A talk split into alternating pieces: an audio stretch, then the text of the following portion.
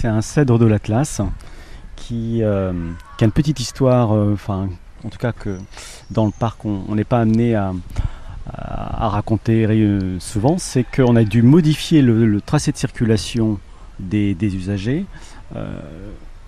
autour de l'arbre pour le sauvegarder. Vous allez me faire croire que cet arbre qui doit faire, allez, je vais me tromper, mais 25 mètres d'eau. C'est ça, tout à fait, à peu près, c'est ce que j'aurais dit. cet arbre-là, qui a un tronc qui est gigantesque, était perturbé parce que les gens et les véhicules de, l'entretien ici passaient à côté Exactement.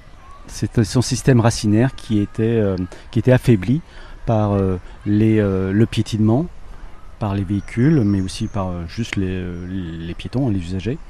Et après, c'était sans doute pas le seul point, mais je sais que le fait d'avoir modifié la circulation, de lui avoir fait un périmètre tout autour d'une, on est à peu près à 200 mètres carrés autour, qui protège son système racinaire avec, euh, avec des copeaux qui ont été euh, mis euh, pour justement éviter le piétinement et puis pour recréer une vie microbienne, pour donner de la perméabilité au sol, ce genre de choses, pour éviter les tassements on a vu la différence. Et, ce qui est intéressant, c'est que cet arbre-là est, creux.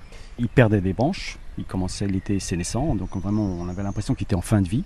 Donc il a été élagué légèrement. Et ce que je trouve assez étonnant, c'est le, c'est le tronc qu'on, là on voit ensemble, sans aucune ouverture. Mais, il était ouvert. Mais il était ouvert. On y passait la main. Et en fin de compte, ça s'est refermé. Il faut savoir que les arbres ne réparent pas, mais ils recouvrent. Alors, vu les soins que vous, prenez pour cet arbre-là, hmm. euh, qui, paraît pourtant euh, solide, indestructible, etc., j'imagine que pour tous les autres, vous avez le même œil et la même surveillance. Tous les arbres sont surveillés. J'allais dire, ceux qui, sont, qui nous inquiètent sont d'autant plus. Quand on est habitué, euh, on voit dans les couleurs, dans la chute des feuilles précoces, on, voit un arbre qui souffre. Y a un jardinier, j'allais dire, le repère assez rapidement.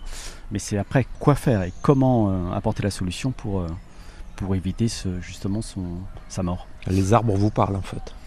C'est ce que vous voulez nous dire. Euh, oui, oui. Alors, en tout cas, on, ressent un petit peu le stress chez eux.